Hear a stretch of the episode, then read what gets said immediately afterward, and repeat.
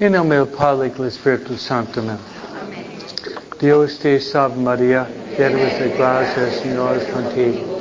Bendita todas las mujeres, bendito es el fruto de Jesús. Santa María, Madre de Dios, ruega por los pecadores. Ven Espíritu Santo y en los corazones los cielos. Envía tu Espíritu serán criados. Oremos. Oh Dios que has iluminado los corazones de los fieles con la luz del Espíritu Santo, danos y gustar todo recto según el mismo Espíritu. Gozar siempre de sus consuelos. Por Cristo nuestro Señor. Amén. Nuestra Señora de los Ángeles. San José. Santa Faustina. En el Padre y el Espíritu Santo. Amén. Buenas noches.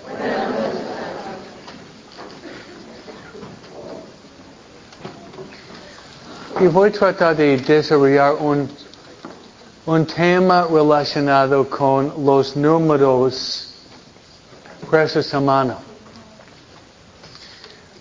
La semana pasada les había dado una introducción a lo que se llama la vida mística, que normalmente la vida espiritual es casi el nivel más alto de la vida espiritual, es la vida mística. Por lo menos ustedes tienen una introducción, dándoles un resumen de San Juan de la Cruz y uh, lo que se llama la oscura noche del alma, donde hay tres pasos, vía purgativa, luego vía iluminativa y vía unitiva. Vía purgativa significa uno está purgándose, purificándose de los pecados y luego de los apegos a los pecados. De los pecados y de los apegos por los pecados y purificándose de las malas inclinaciones que se llaman los pecados capitales. Vía iluminativa es uh, donde deberían estar uh, la mayoría de ustedes que vienen conmigo. Habían hecho los ejercicios, la, la confesión general. Ustedes deberían estar en la vía iluminativa. Okay? A todos ustedes que están siguiéndome con mis programas, ¿no? Donde ustedes están viviendo en la gracia de Dios, están rezando su rosario, meditando, luchando, fallando a veces, levantándose. Um, sí, ustedes deberían. Uno puede caer, pero se levanta rápido. Vía unitiva probablemente no hemos llegado todavía. Eh, donde San Juan de la Cruz habla de lo que se llama la oscura noche del alma, donde uno va purificándose su memoria, su intelecto, su imaginación. Luego es uh, un fuego interior que básicamente está quemando toda la basura que tenemos dentro de nosotros y, y duele. Es, es, doloroso, ¿no? Fuego quema, ¿no? Pero es necesario quemar el óxido, la basura, para que llegamos al casamiento místico de Cristo en nuestra alma.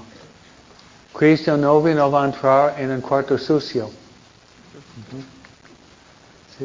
No, no, eh, no entra, el, el, novio no entra en el cuarto sucio, no, no. Tiene que ser un corazón limpio. Es un proceso constante de purificación, de iluminación. Nos llega al, al esposolicio místico, llegó al, al, al, lugar más alto en la vida espiritual. Ojalá que, que yo llegue un día, ustedes también. Debería ser nuestra meta. Okay, ¿Entendieron? Esa fue uh, uh, la, clase, la, la, clase sobre la teología mística la semana pasada. ¿Le gustó? Sí. Entonces, meditando Santa Faustina con mi clase, van a entender lo que ella estaba pasando. ¿no? Ella estaba pasando por la oscura noche del alma como novicia, que Dios quiso uh, llevarla por la mano cuando tenía, uh, era muy joven, muy joven. Entonces, esta semana es, uh, esta semana es en el diario lo que es, es un, es catecismo. Es un catecismo que ella había escrito tomando de las fuentes auténticas de la vida religiosa. Uh, entonces, ese va a ser mi tema. Voy a hablar, voy a hablar sobre la vida religiosa y um, tocar tal vez el número dos. Ok. Otra vez, pa, para entender, ok, para entender el diario de Santa Faustina, para entenderla en forma amplia, ustedes tienen que entender qué es la vida religiosa. Okay. Si no entienden la vida religiosa, uh, mucho, mucho del diario se le escapa. Entonces, la vida religiosa, si le gusta, uh, ¿qué significa ser una monja? ¿Qué significa ser una monja? Porque ella no fue una mujer casada con nueve hijos como mi mamá, ¿no? Era una vocación muy, muy diferente. Por eso la semana pasada fue clase sobre la vida mística. Esta clase va a ser sobre la vida religiosa. Y en cierto sentido es más fácil para mí decir lo que los padres en Santo Ireneo. ¿eh? Pero los padres en, los, o, o, los padres en San Bernardo. ¿eh? Pero los padres en Santo Domingo Sabio pueden platicar con la misma autoridad de Padre Escobita. ¿Por qué? Porque ellos son religiosos. Padre diocesano es diferente en Padre religioso. Y probablemente la mayoría de ustedes no saben la diferencia. Un sacerdote es un sacerdote. Pero hay una, una diferencia bastante grande entre un sacerdote diocesano y un sacerdote religioso. Por eso para mí no, no, es, no, es, no es difícil dar esta plática porque soy religioso por 40 años. ¿no?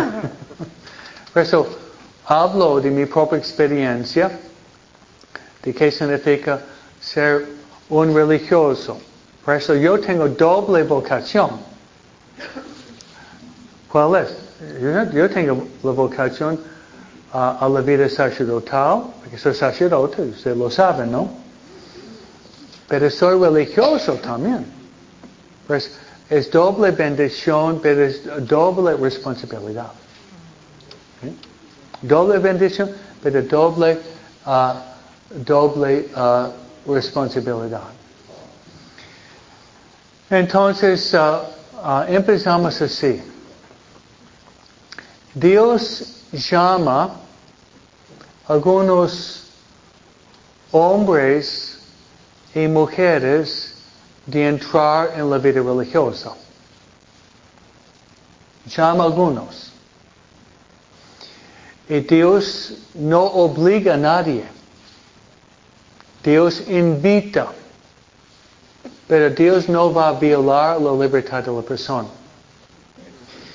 Por ejemplo, Jesús llamó a un joven rico para seguirlo y él dijo no. ¿Se acuerdan el pasaje? Él le invitó y era un joven muy bueno. Él obedeció los mandamientos, era muy bueno, pero él dijo, dijo no. La razón fue porque este joven rico estaba um, esclavizado por los bienes materiales. Dios le llamó, era muy bueno. Pero Jesús quiso que fuera santo. Él no quiso aceptar la, la llamada.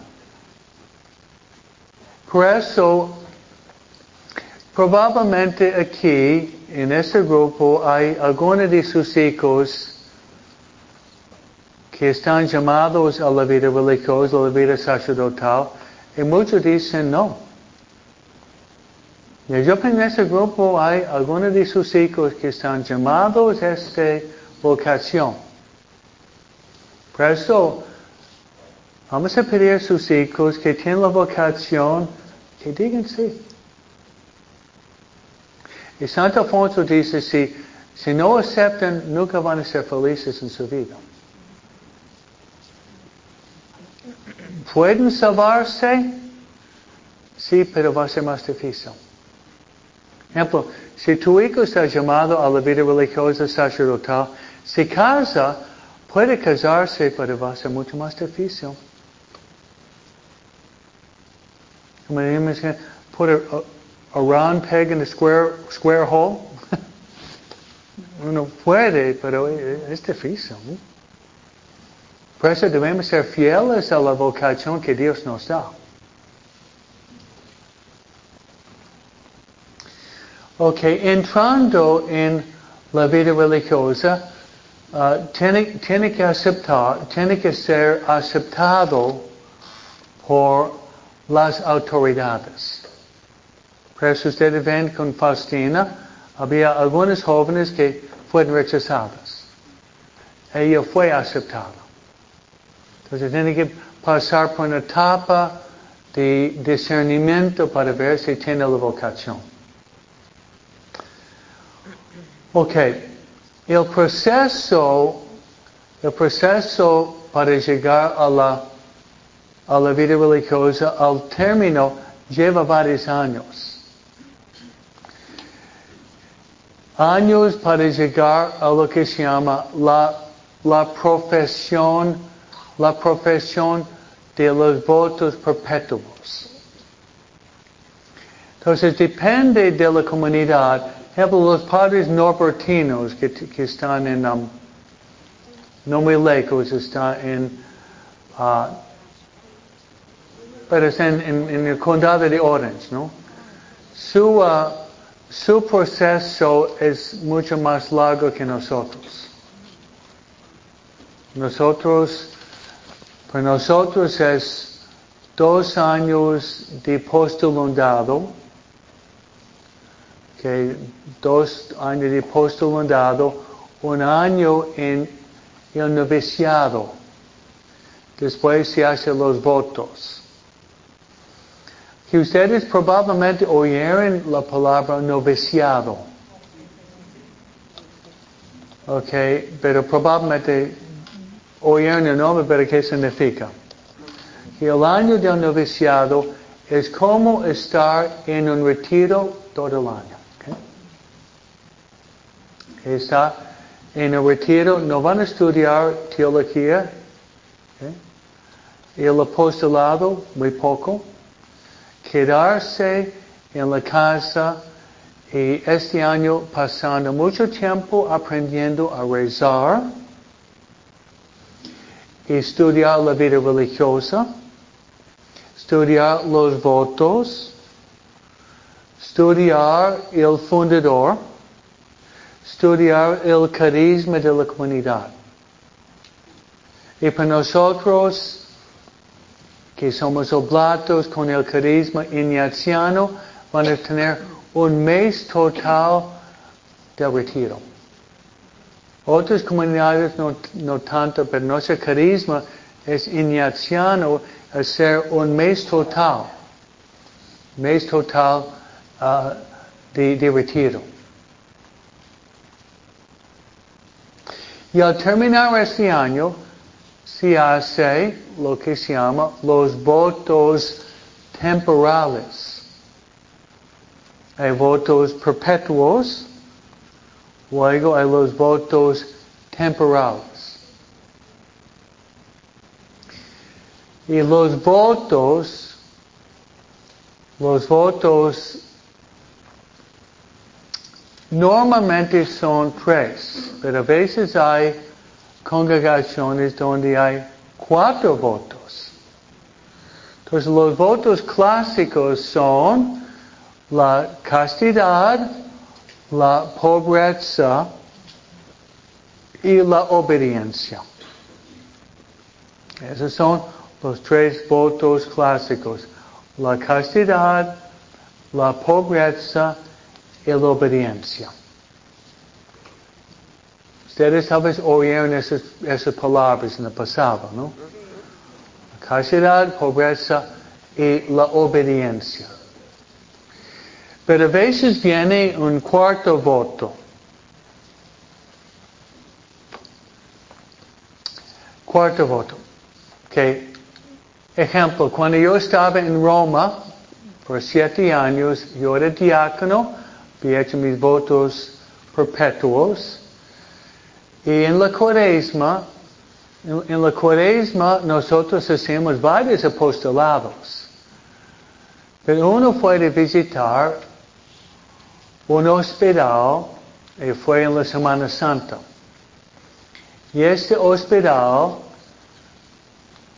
era con los sacerdotes de la parroquia Norwalk de San Juan de Dios. Y ellos tienen hermanos, uh, tienen, no, casi no tienen sacerdotes, son puros hermanos. Y sus nombres son en italiano Fate Beni Fratelli, si ustedes hablan italiano. ¿no? Fate Beni Fratelli. Uh, Fate Beni Fratelli en español sería los hermanos que hacen el bien. Y yo estaba en el hospital toda la tarde, pero los hermanos me trataban como un rey. Yo como un rey. Yo era ni siquiera sacerdote, me trataban como fuera, un, un, príncipe, ¿no? Y, y, al final he dicho, híjole, ustedes practican la hospitalidad en forma maravillosa. El hermano dijo, deberíamos porque nuestro cuarto voto es el voto de la hospitalidad. Como voto. en el voto. Y si no lo hacen, están pecando contra su voto. Que la comunidad más, más conocida que tiene cuatro votos son las hermanas de Madre Teresa de Calcuta. Ella tiene votos de castidad, pobreza, obediencia y servir a los más pobres de los pobres como voto.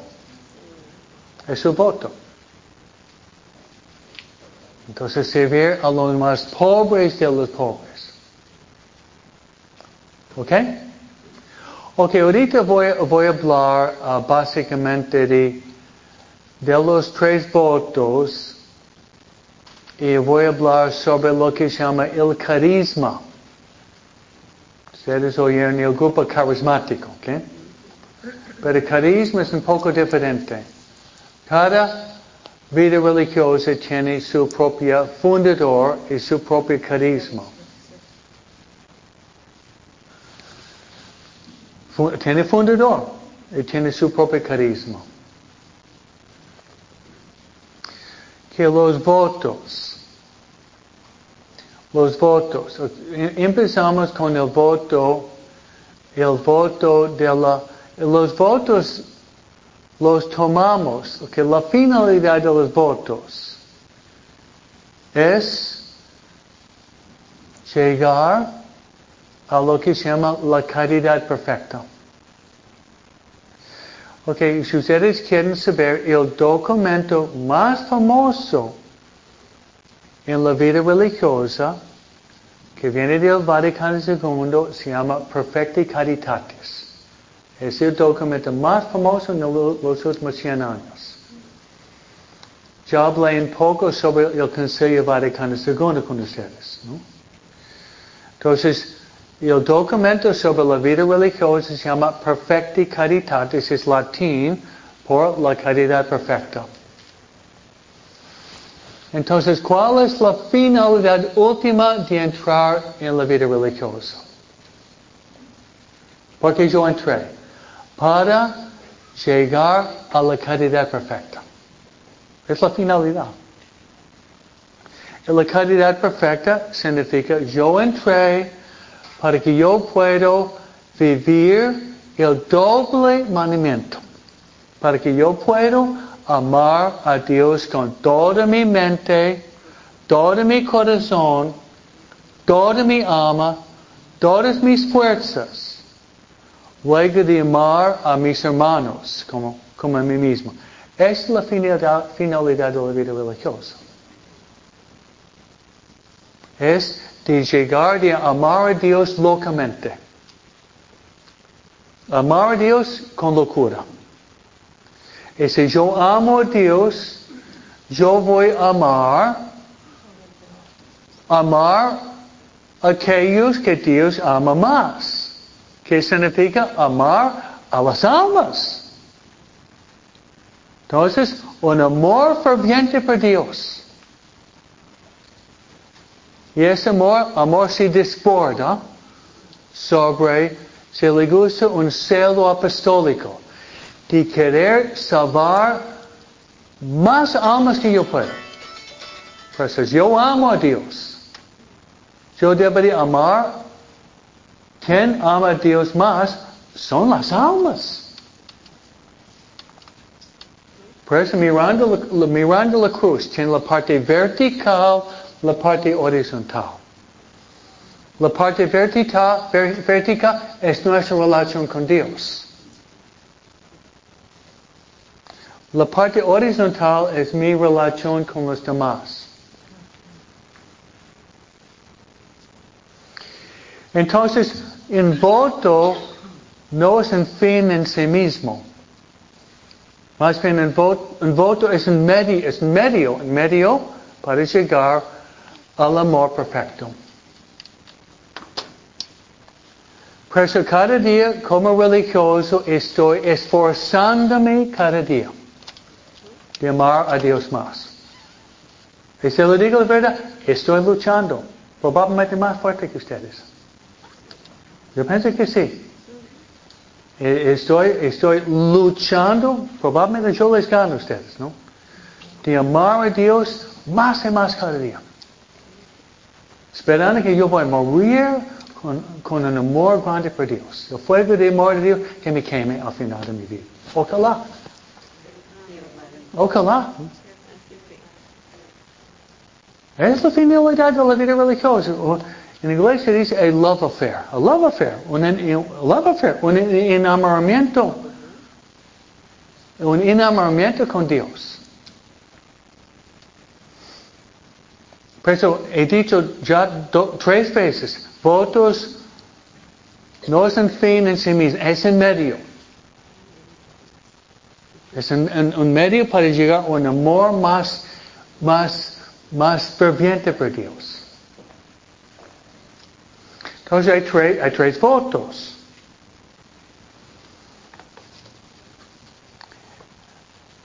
Entonces, ustedes van a ver los tres votos que profesamos están diametricalmente opuestos de tres de los obstáculos mayores que hay en el mundo.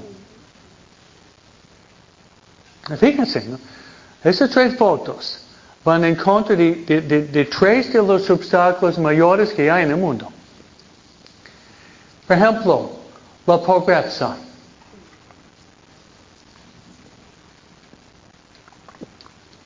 La pobreza.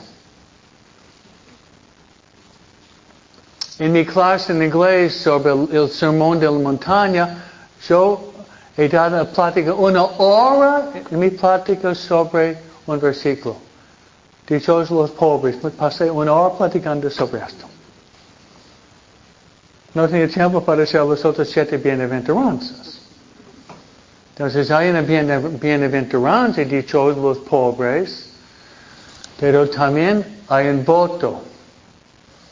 Ustedes, ustedes tienen que tratar de vivir el espíritu de la pobreza. Pero es diferente que uno que hace un voto. Ok, ¿qué significa abrazar, profesar voto? Hermanos, yo no tengo posesiones. Y ustedes ven que tengo un carro blanco, que lo tengo por más o menos 15 años. Pero ese carro Yo no lo poseo. Está prestado de la diócesis para que yo pueda visitar a los enfermos, ir en mis misiones, ¿no?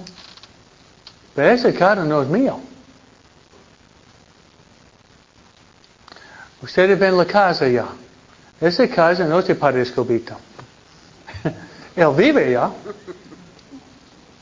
Tiene un humilde cuartito. Entonces yo no tengo mi casa.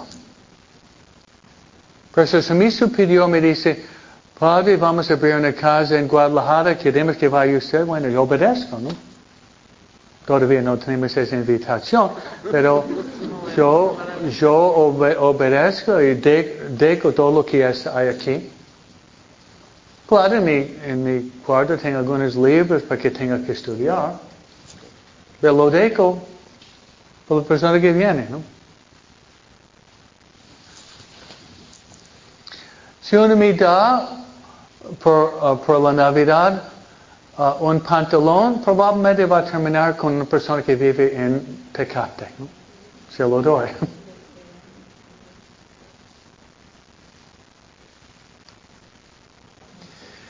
Y honestamente, honestamente, esto da mucha libertad. No tener nada, uno tiene todo. Porque tiene Dios.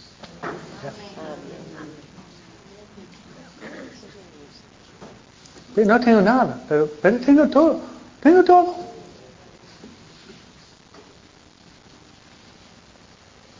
Y varias personas han dicho más que una vez, impresionada porque no vengo de una familia pobre. ¿no? Mi papá trabajaba en Wall Street, una mano cirujano de la espalda, entienden poco, ¿no? No, vengo de una familia de vagabundos de la calle, ¿no? Pero gracias a Dios que nunca estuve apagado a los bienes materiales. Una me, lo da, se lo da a los pobres. Es una bendición, es una bendición. Un me dan cheque de mil dólares por algo, bueno, ¿dónde están los pobres? ¿Sí? Pero la, la, entonces la razón es, si yo no tengo nada, Jesús puede tomar completamente posesión de toda mi persona. ¿Entendieron? Si no tengo nada, no tengo nada, Dios puede tomarme y usarme para salvar millones de almas. Pero si yo estoy apegado a las cosas, Dios no puede usarme porque estoy lleno de las cosas más libre que soy, más libre que soy, más que Dios puede usarme para cumplir su voluntad. En dos días celebramos el ejemplo en todo el mundo. Dos días celebramos San Francisco de Asís. Él vino de una familia muy rica, ¿ok? Y Santa Clara, ella venía de una familia muy, muy de más en, en Asís hace 800 años. Clara, hermosísima, de una familia muy rica. De San Francisco sería jefe de Nordstrom. Yeah. ¿Saben qué Nordstrom? Yeah. Y él tenía una tienda, una tienda muy caro, ¿no? Y Santa Clara, y su familia muy pudiente, ¿no?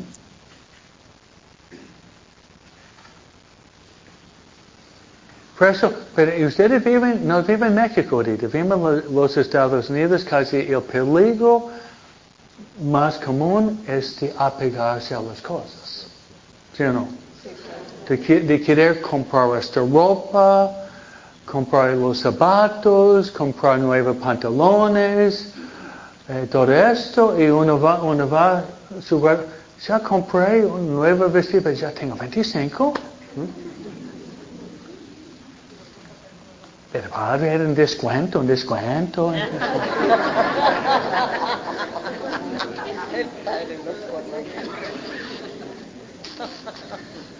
Yo tenía un cinturón por 30 años, mismo cinturón porque no me engordo, ¿no? Yo no me engordo porque compraron. Después se disparató, tenía que comprar una nueva, ¿no? Entonces la virtud, el, voto de la pobreza es la libertad de los hijos de Dios. Sí, eh, tenemos una persona que no nos da algo para comer. ¿Eh? Nuestra peluquera de María viene a cortar los pelos gratis, ¿no? Si voy a Pollo Loco me dan descuento, ¿no? Y es confiarse completamente en Dios. Entonces el voto de la pobreza es confiarse completamente en Dios. Pero a lo mejor ustedes podrían tratar de si no pueden, pueden tratar de vivir el espíritu de la pobreza. Es más, difícil por los, uh, por los casados. Es más difícil. Los, dos, los casados tienen que platicar para ver cómo podemos ir despojándonos de lo que no es necesario. No, no, no es fácil. Porque uno entiende mejor vivir una vida más desprendida, el otro dice, pero quiero esto. En ese caso, tiene que complacer a su esposa probablemente. Es complicado. Pero si uno abraza la vida religiosa, es mucho más fácil en cierto sentido.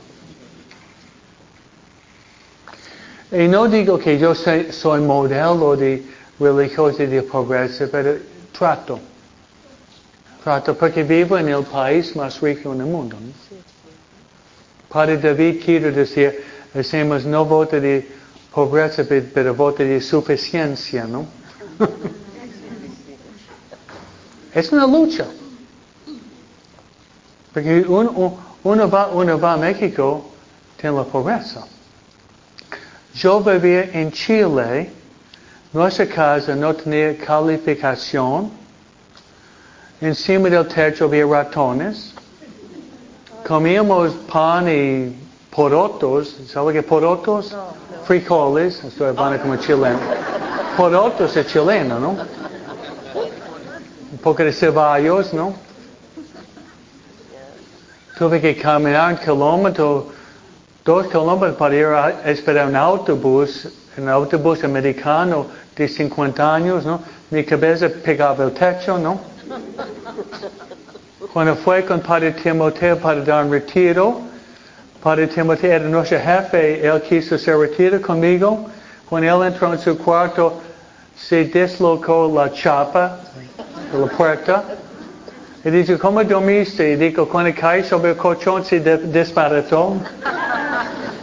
¿Dónde confesaste a la gente? Al lado del caballo. Yo al lado de la, de la mula, ¿no? Él, él, él, no estaba acostumbrado. Yo estaba más acostumbrado. ¿no? No se podía oler, ¿ok? Chanel number five, five, sino la caca de, de la mula. ¿no? Uno se, uno se acostumbra, ¿no? se, se acostumbra, ¿no? Y, y, y, cuando regresé de América Latina, nunca me quejé aquí. Siempre tenemos demasiado, ¿no?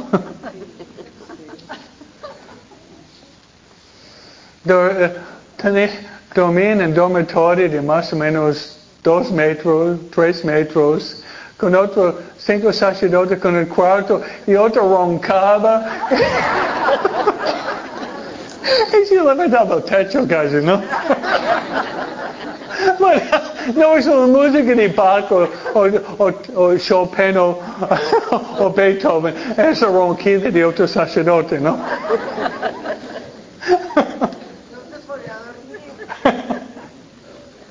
Pero uno se acostumbra. Yo no me quejaba. Bueno,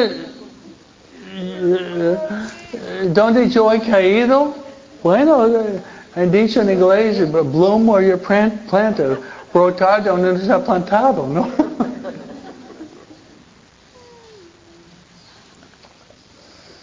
Pero hay alguien en examen de conciencia de lo que tenemos.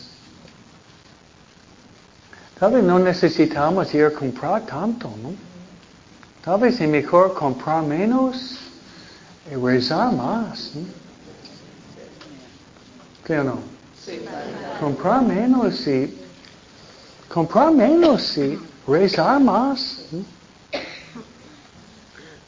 Comprar menos, rezar más y tal vez comer un poco menos también, ¿no?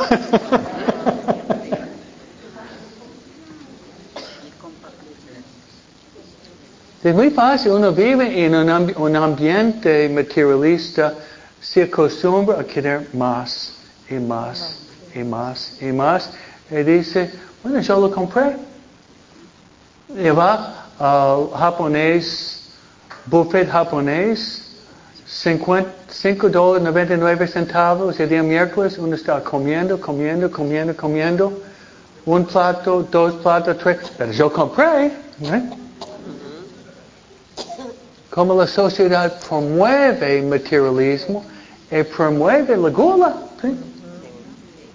Promueve el materialismo, promueve.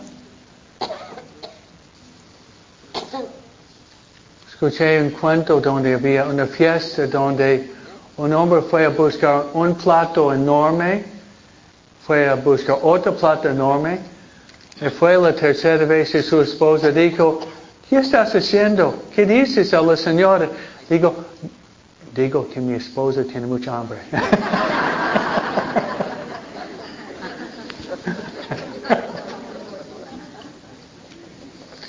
ok, pasamos a otro voto.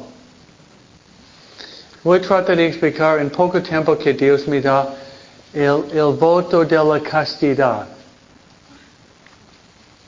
Tal vez el, el voto menos entendido. Pero voy a tratar de ser conciso en explicarlo. La mayoría, casi todos ustedes, ah, no tienen el don del voto de la castidad como monjas y nosotros. Pero tienen que vivir la pureza ustedes. Eso hemos leído hace dos semanas, ¿no? Es la castidad conyugal, tiene que vivirlo. Entonces cada uno tiene que vivir la virtud de la pureza. Porque dice Jesús, dichosos los de corazón puro verán a Dios. Mateo 5, 8, ¿no?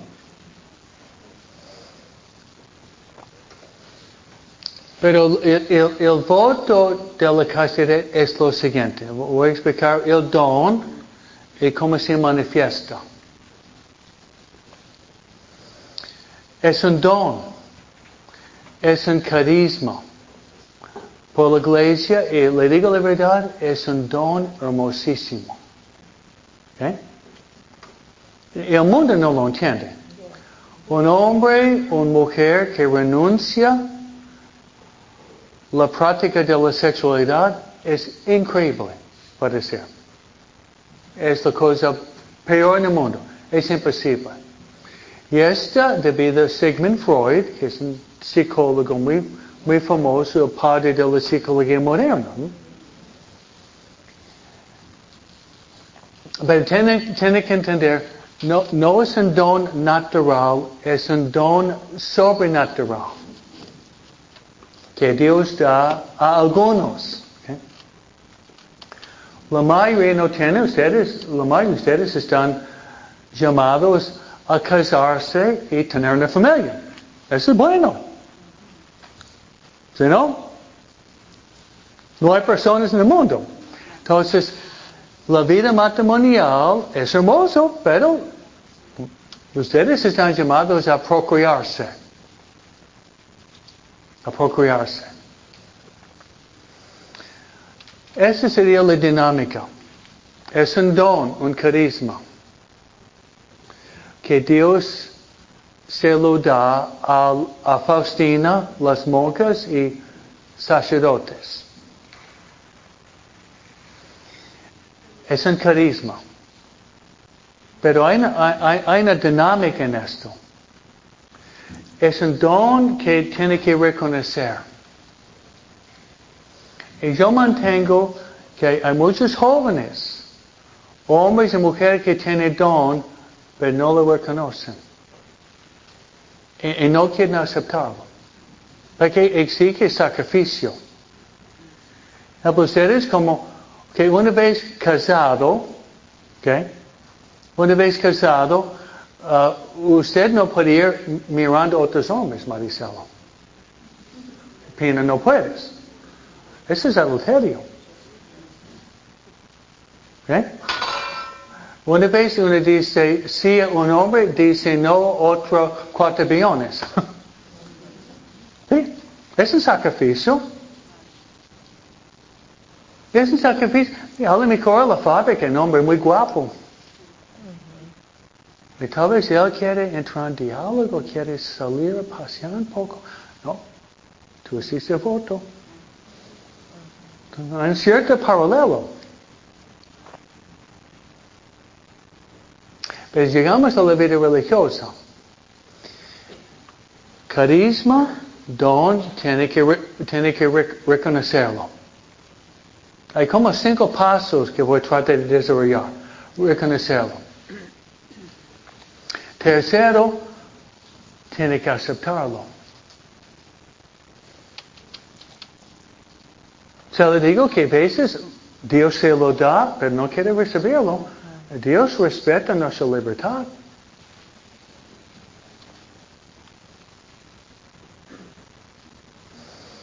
Okay. Cuarto paso es, tiene que aceptarlo y tiene que, tiene que cultivarlo. Tiene que cultivarlo.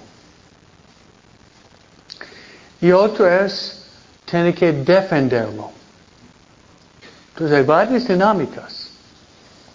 Que tiene que cultivar, ¿cómo se, cómo se cultiva? Si, okay. Si cultiva el don de la casidad, básicamente enamorándose con Dios. Que ustedes casados van a Dios por medio de su esposo. Nosotros vamos directamente a Dios. Hay una ventaja. ¿Sí? Ustedes van por medio de su esposo.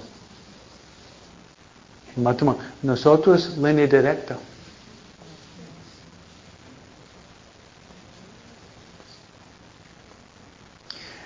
Por eso, si una monja, un sacerdote falla, es porque está fallando en su relación con Dios. Se falla. Está fallando en su relación con Dios. Entonces es como es, esposos pueden caer en la infidelidad porque no están cultivando su relación. Ustedes pueden fallar. Si no hay, no hay, diálogo entre esposos, no hay entendimiento, no hay conversación, la relación se va enfriando. En muchos matrimonios, la mayoría también divorcio. Lo mismo la monja y el religioso, si nosotros no vamos cultivando una relación amistad, amistosa, amorosa con Jesús, sacerdote pueden dejar y termina casándose con la secretaria. Eso pasa. Es muy común. Porque no está enamorándose con Dios. Por eso a mí encanta Fulton. El religioso para mí, una hora santa cada día sin falta. Es mejor, mejor que no. Que hago una hora media, lo que hago yo. Un día voy a llegar dos horas, ¿no? Y luego también tiene que defenderse. Ejemplo, si yo después, yo voy sábado, yo voy uh, a la cantina. para mirar a las mujeres. No way, José, ¿no? No voy a la cantina. No, voy simplemente a mirar cómo, cómo se visten hoy día. No.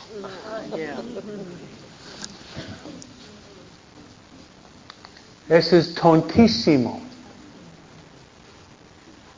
Ni voy ni, ni, ni un, un kilómetro de este lugar. Porque es lugar de tentación. Pero no tiene que, no, no que jugar, jugar con fuego. Creo que fuego con fuego se quema, ¿sí o no? Y otro medio muy eficaz es, es, un, es un dicho argentino que me gusta.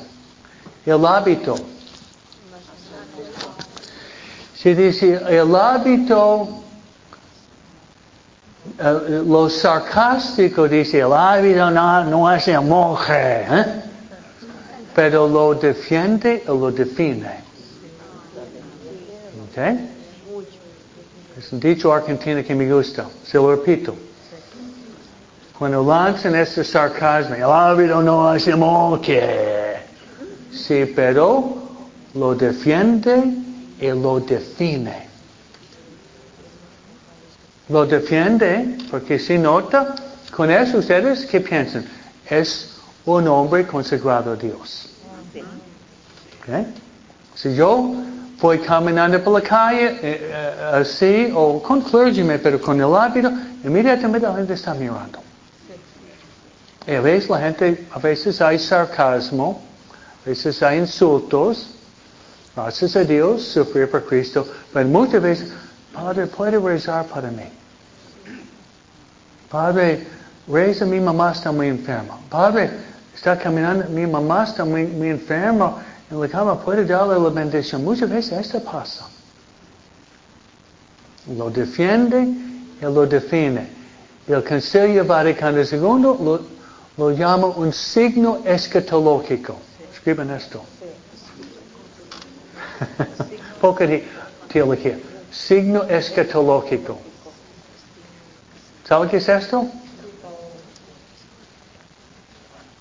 Signo escatológico significa es un signo exterior que señala la vida eterna. Que está señalando, apuntando al cielo.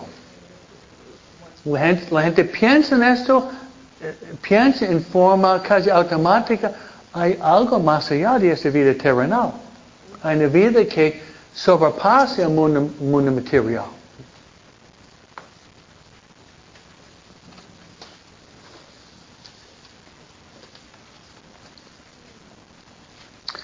Ok, voy, con el permiso de ustedes, se puede desarrollar el tema un poco más. Porque hay mucha confusión en este tema. Faustina es monja, es religiosa de la Divina Misericordia. Okay. Yo soy, ustedes no me llaman simplemente Eduardo. Si usted me llama Hola Eduardo, que yo le regaño. Sí. ¿Ok? No voy a ser mal educado, pero te regaño un poco.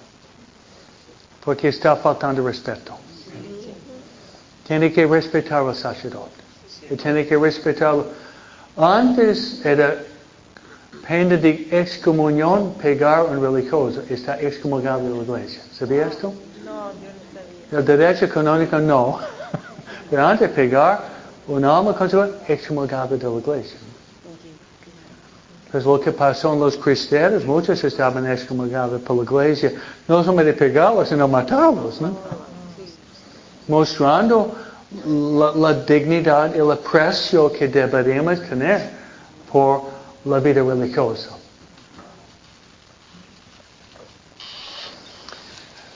Porque usted, ¿por qué me llama padre?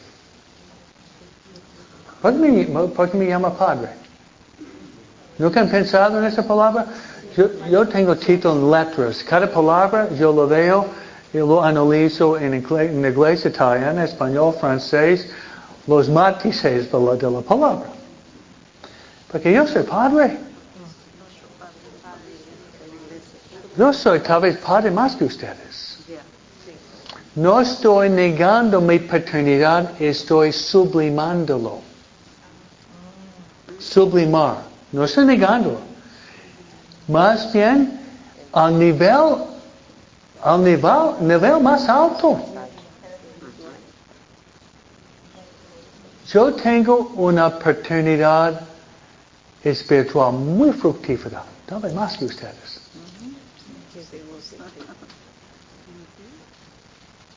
Y le voy a explicar. Yo estoy engendrando, engendrando vida. Pero no vida biológica, no, no, tengo hijos biológicos. Pero estoy engendrando la, la vida espiritual. Eso le digo cómo. Y el día sábado, yo bauticé en bebé.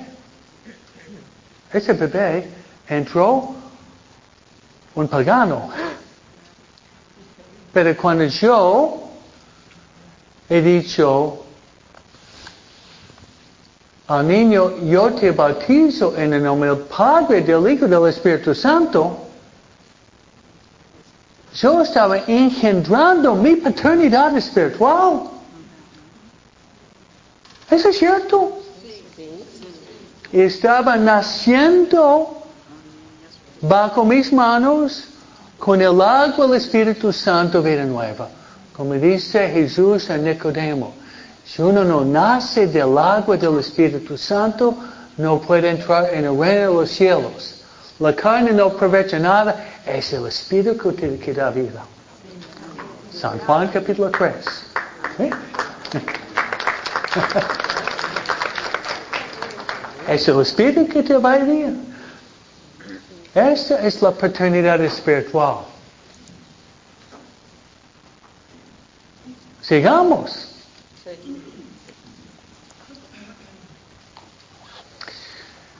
Sigamos. Voy a la iglesia. Voy a la iglesia y gracias a Dios estaba clavado como siempre en el confesionario. No, casi no podía salir. Salí aquí, había una fila esperándome después de la misa, ¿no? Gracias a Dios. Porque cada vez, cada vez que yo digo, yo te absuelvo de tus pecados, en el nombre del Padre, y del Hijo y del Espíritu Santo, ¿qué está pasando? Yo soy Padre. Estoy engendrando la vida. Hay personas esperando fuera. Como el grupo rockero de los 70, The Living Dead. Speaking of the Living Dead, ¿no? Tiene vida física, pero espiritualmente muertos por un pecado mortal. The Living Dead, ¿no? Not the Grateful Dead. No, Living Dead, huh? Y luego sale, es como una experiencia de Lázaro, como dice San Agustín. Lázaro, sal afuera. Lázaro estaba muerto, pero salió con vida de la tumba. Cada confesión es experiencia de Lázaro. Experiencia de Lázaro, Juan 11. Lázaro sale afuera.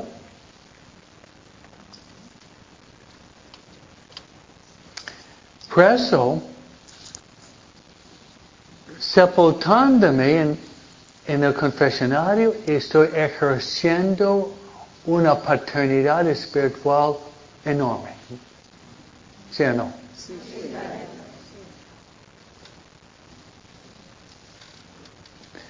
Esta realmente es la paternidad espiritual. Todos estamos llamados para ser padres o madres. En forma biológica o en forma espiritual.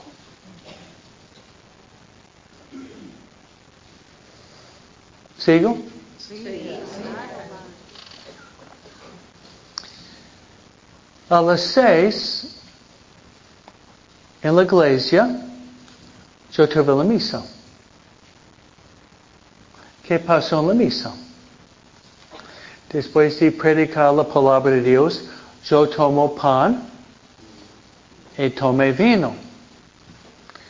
Yo he dicho las mismas palabras que dijo Jesús en la última cena. ¿Cuáles fueron?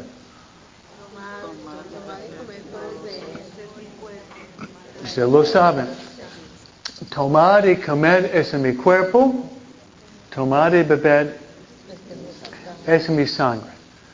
Hagan esto en conmemoración mía. Cuando yo levanté la hostia y levanté el cáliz, que pasaba, Jesús estaba naciendo en mis manos. Estamos hablando de paternidad espiritual. Con las palabras de Jesús, con el pan y el vino, con orden sacerdotal, el sacramento, estoy engendrando vida nueva cada vez que celebro la misa.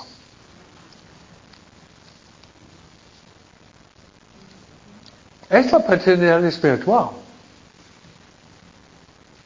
Y se le digo, por lo menos aquí en la parroquia es muy rica. Yo tengo mil oportunidades para engendrar vida. Casi todos los días.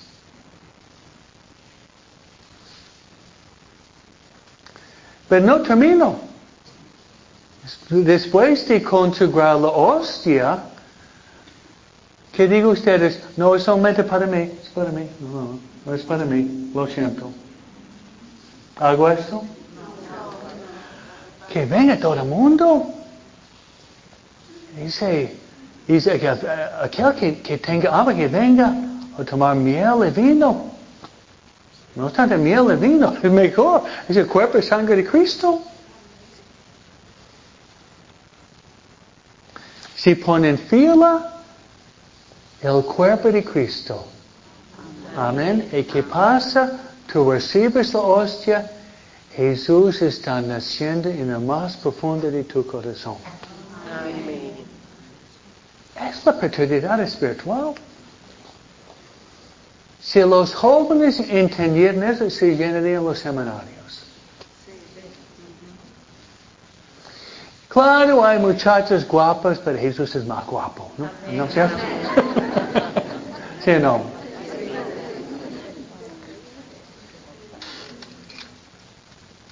Amén, ¿no? Jesús no tiene ni arrugas ni canas, ¿no? Jesús perpetuamente joven, ¿no?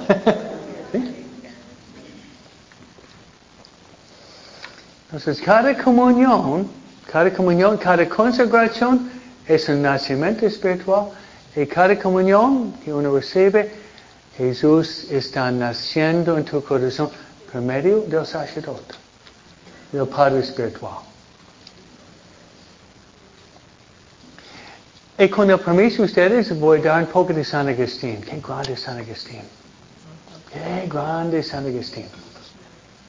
Hablando de la paternidad espiritual. ¿Se oyen? Entonces yo okay, hago mi hora santa frente al Santísimo. Paso el tiempo frente a Jesús sacramentado. ¿Y qué hago? Voy meditando. Voy meditando la palabra de Dios. De la Biblia.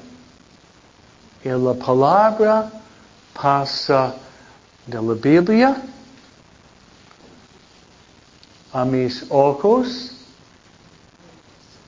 a mi mente, a mi memoria, mi entendimiento, mi imaginación. Ya la palabra que estaba en el libro ya está en mi mente. Cada hora santa, ¿no? Está de la página de la Biblia, está aquí en mi mente. Y va de mi mente a mi corazón.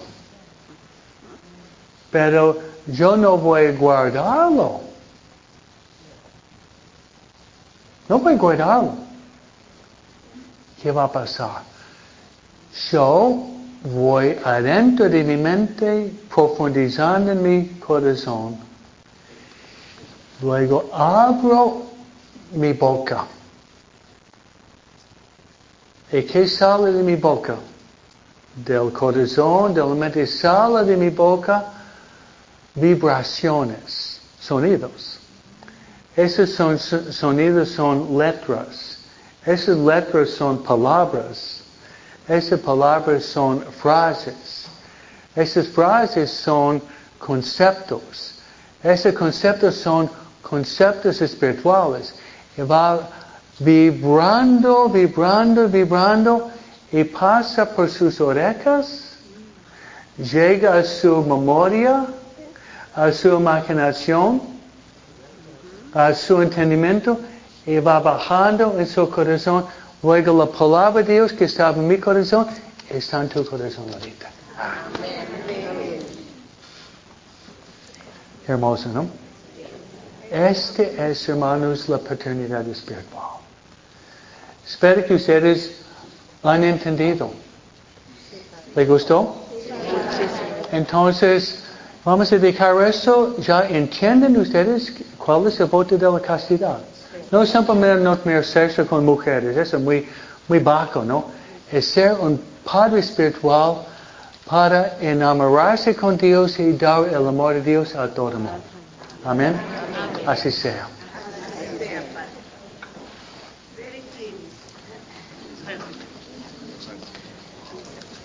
Ahora antes de pasar a nuestros grupos,